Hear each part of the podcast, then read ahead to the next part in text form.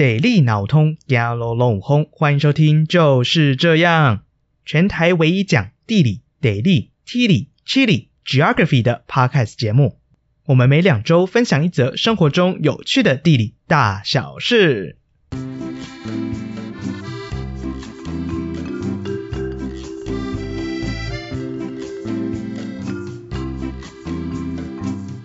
Hello，我是宝哥，就是这样，终于有合作了，好开心啊！啊啊啊啊啊！波浪号，波浪号，波浪号。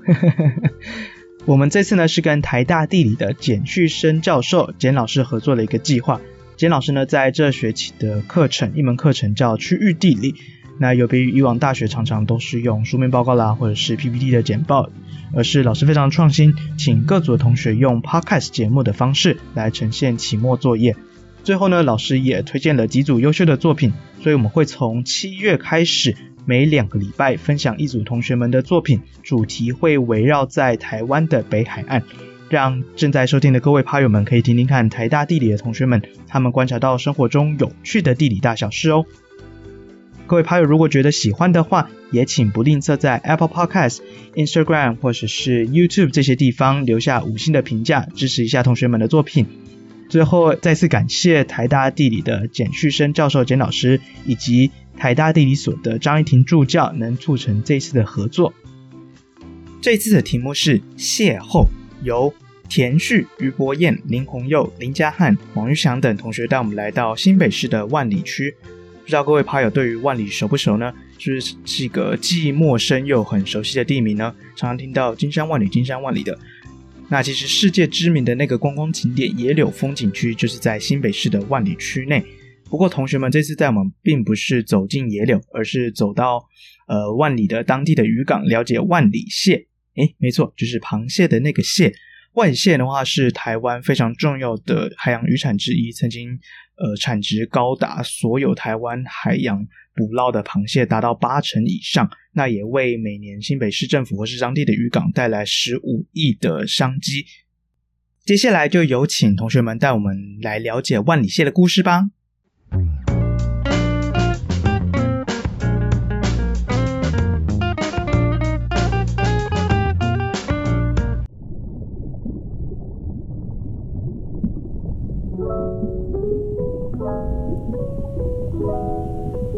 马达加斯加的肥索人在海上作业的时候，最想要捕到一种叫做拉马叉的鱼。钓鱼最困难的部分就是骗过拉马叉。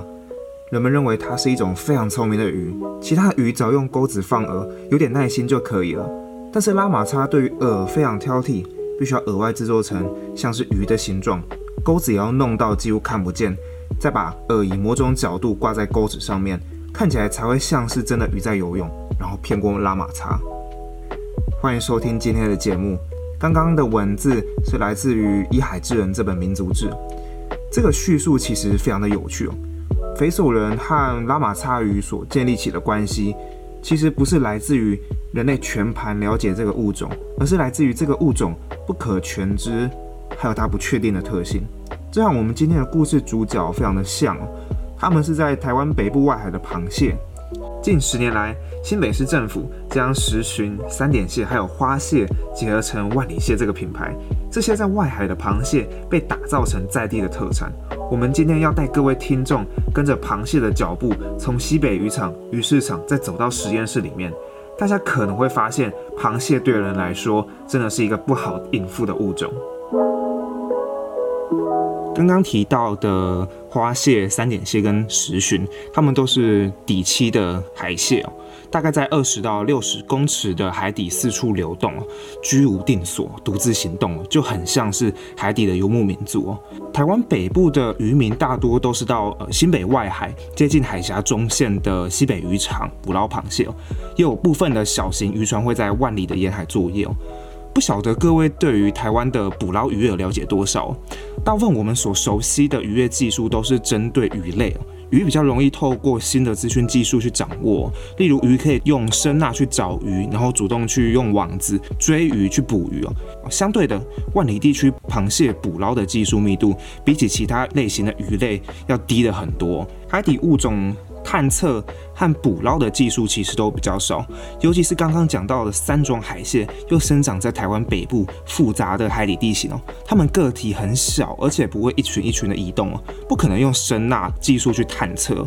那捕捞的方式也就相当被动，渔民只能依赖经验。然后判断潮水的快慢，在适合的地方放下这个蟹笼。那蟹笼呢？它是一个像小鼓一样扁扁的圆柱，那用铁条当做骨架，套上尼龙鱼线编成的网子，中间再放秋刀鱼当做诱饵。那螃蟹爬进去之后呢，就很难再爬出来了。所以渔民会跟我们讲说，这很像是请君入瓮的行为啊。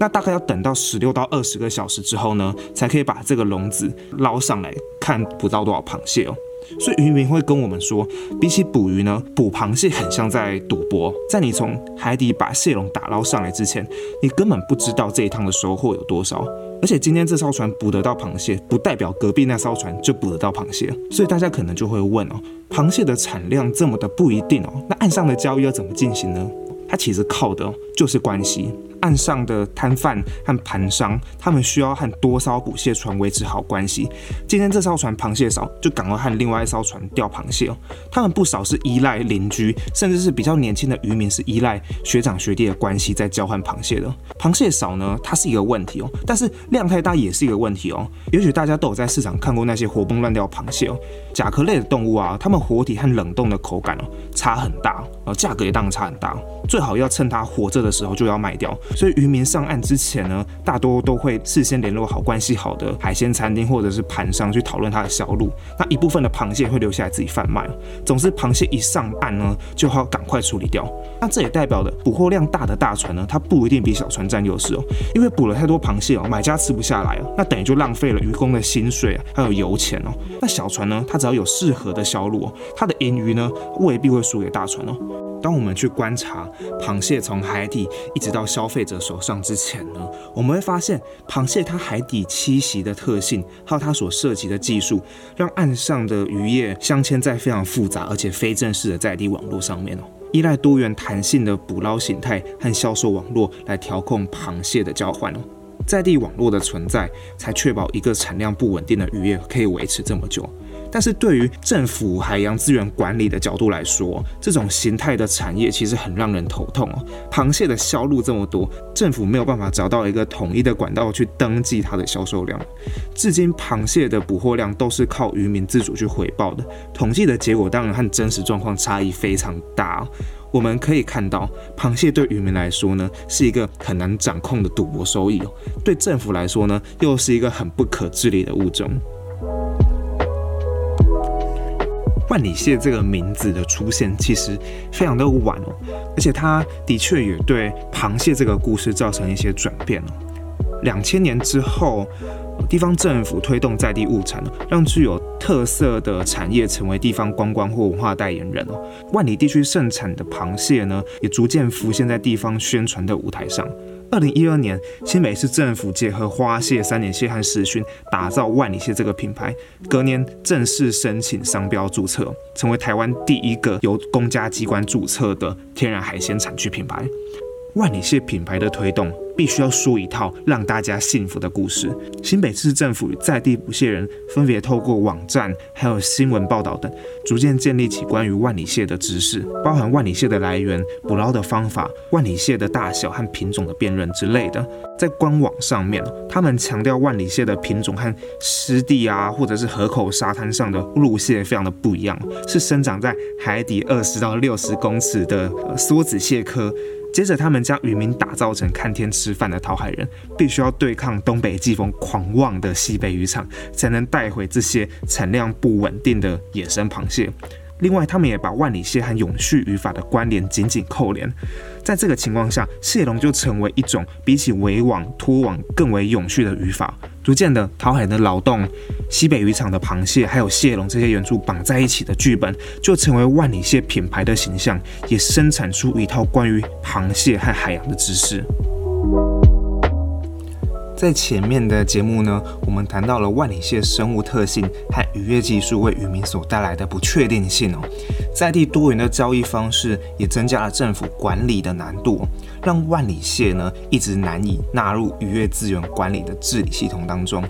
然而，当万里蟹这个品牌浮现呢，一套关于螃蟹和海洋的知识体系就在政府和渔民的努力下逐渐成型。螃蟹这种不受控制、不好掌握的特性呢，反而被定型哦，成为一种品牌说故事的技巧。不过，随着万里蟹的能见度越来越高，螃蟹消费大幅成长哦，引来不少环境团体的担忧和游说。为了回应社会舆论哦，也确保海洋资源的永续，中央在二零一四年的时候公告法令哦，八月到十一月就禁止捕捞这些带有卵的母蟹。也规定呢，螃蟹需要达到一定的尺寸才能捕捞。当然，政府也持续构思新的政策，期望能让螃蟹捕捞的申报更加确实。而新北市政府也与海洋大学科学团队合作，希望能以人工的方式来培育螃蟹的幼苗，再把它们放流到大海里面，用开源的方式来保持螃蟹的数量。这个计划被称为双花计划。所谓的双花，指的是万里蟹里面的花蟹和沿海的花枝。这一套被称为增殖放流的体系，在理想状态下要如何运作呢？也就是抱卵的花蟹从西北渔场被渔民带回贡寮的水生中心，放入室外的养殖池，让螃蟹卵孵化，长大到一定程度之后，再将螃蟹的幼苗放回西北渔场，让螃蟹的族群数量能从源头得到补充。不过，双花计划的花蟹放流不怎么样顺利，到现在都还没有成功把花蟹的幼苗放回大海里哦。是什么原因造成花蟹苗放流的坎坷难行呢？这其实是整个故事最有趣的地方哦。首先呢，为了要评估放流的成效，科学家在放流之前呢，会在幼苗身上做记号，这个动作叫做标志哦。之后渔民捕捞渔获上岸，再计算有标志的渔获占总渔获的比例，借此来推估放流的成效。不过呢，花蟹的放流却在这里遇到两个问题。第一个是前面提到的，万里蟹有这么多的交易管道，导致这个渔获的登记一直没有办法很确实，当然也就没办法计算这个放流的成效。第二个问题更加致命，大家上网查一下海洋生物的标志技术，啊，特别是在台湾的标志技术，不管是涂色法或者是同位素的分析，其实都是针对鱼类比较多。那甲壳类的标志技术哦，其实就非常的少，要不是需要用到 DNA 定序，成本非常的可观，不然就是有食品安全的疑虑哦。最终花蟹放流根本没有办法产出一个可供参考的数字，让大家知道放流的实质效益。好，那如果技术可行，增殖放流的数量达到一定规模，甚至商业化，这真的是件好事吗？我们也许都会说，嗯，对啊，没错啊，因为这样能够创造科学甚至是经济的效益嘛，对不对？但是啊，科学家需要考量的事情，其实比我们想象的更复杂。不要忘了，科学家正在与地方政府单位合作，政府提供了科学研究的场域和资源，他们也希望可以交换到资源富裕的公关效益哦。科学家不只要做到资源富裕，更重要的是，他们要以专家的身份阐述一套剧本，让富裕计划的环境价值可见了。如果增殖放流成功规模化，甚至透过技转和中南部的业者合作开发商业利益哦，那就有可能去分散地方政府宣传物种富裕的效益。另外啊，社会大众对于环境保护的想法和价值观也很重要。在万里蟹的品牌推广过程中，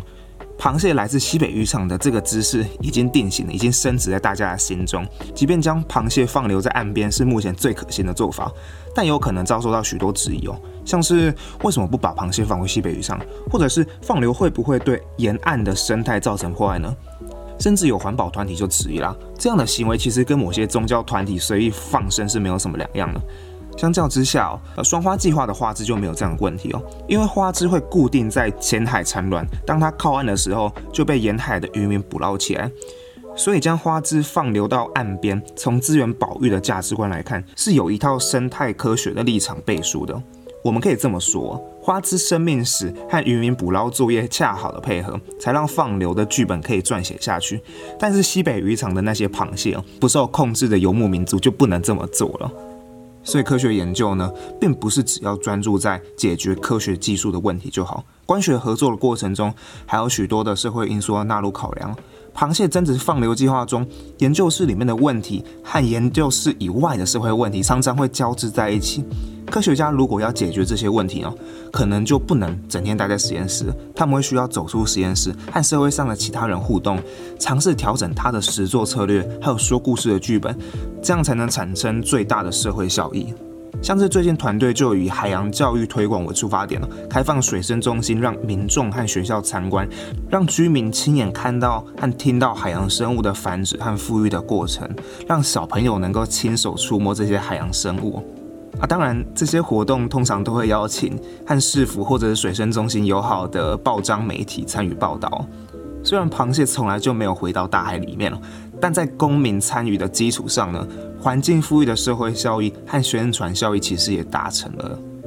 好，再来呢，我们也不要忘记有渔民了。渔民是另外一个科学家们重要的互动对象，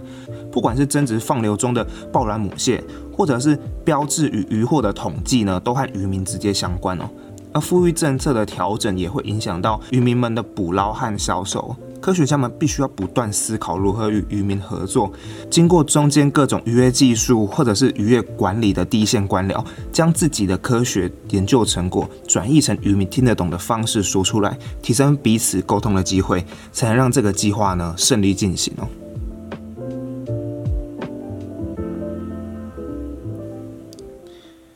各位听众。故事已经讲得差不多了。刚刚我们转换了几次的舞台，从西北渔场岸上的鱼市场，最后再来到了科学家的研究现场哦。我们看到了底栖的万里蟹和北海岸的环境交织成一个很特殊的生物性哦。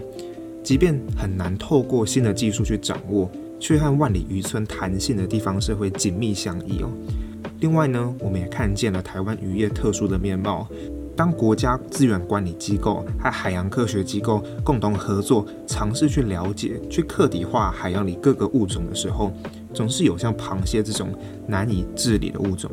不过呢，螃蟹虽然难以捉摸，很难去驯化，但是人类的行动者，包含政府、科学家、渔民，甚至是大众，都尝试说出一则则人与螃蟹的故事。也许人们没有办法规模化的捕捞螃蟹，也不能让它变成陆上的养殖物种，可能也很难透过标志或者是 DNA 定序，把它翻译成一种统计的数字哦。但是每一次跨越人群和螃蟹的互动，都迫使人们进入一个无法全知而且常常受限的视野里面。我相信，包含我们在内啊，人们都尝试拓展自己的知识边界，调整并创造自己与螃蟹这个物种所共作的知识。听完今天的节目，不晓得听众朋友有没有对螃蟹有更深的了解啊？当然也有可能是更多的谜团哦。希望呢，我们有机会再来聊聊北海岸的那些人和那些事哦，又或者是在疫情之后，我们一起重返北海岸的田野。那今天的节目就到这边，谢谢大家的聆听，我们下次再见。